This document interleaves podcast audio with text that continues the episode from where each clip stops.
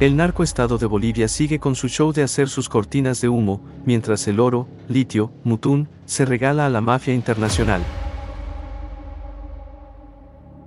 En lo referente a lo nuestro, el Estado boliviano saquea nuestros recursos y no da nada a Potosí por el solo hecho de no haber permitido la ISA del trapo multicolor inventado por un imbécil.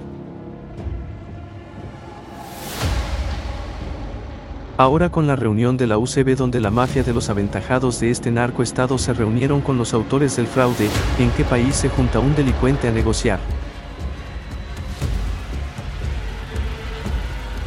Lo que sucedió el 2019 es que el tablero se volcó con lo planeado de seguir con el cacique del mal, hasta el Carlos Mesa Quispe, ya estaba aceptando su disque derrota, y cada día, hora, y minuto que pasaba, cambiaba su relato pedorro.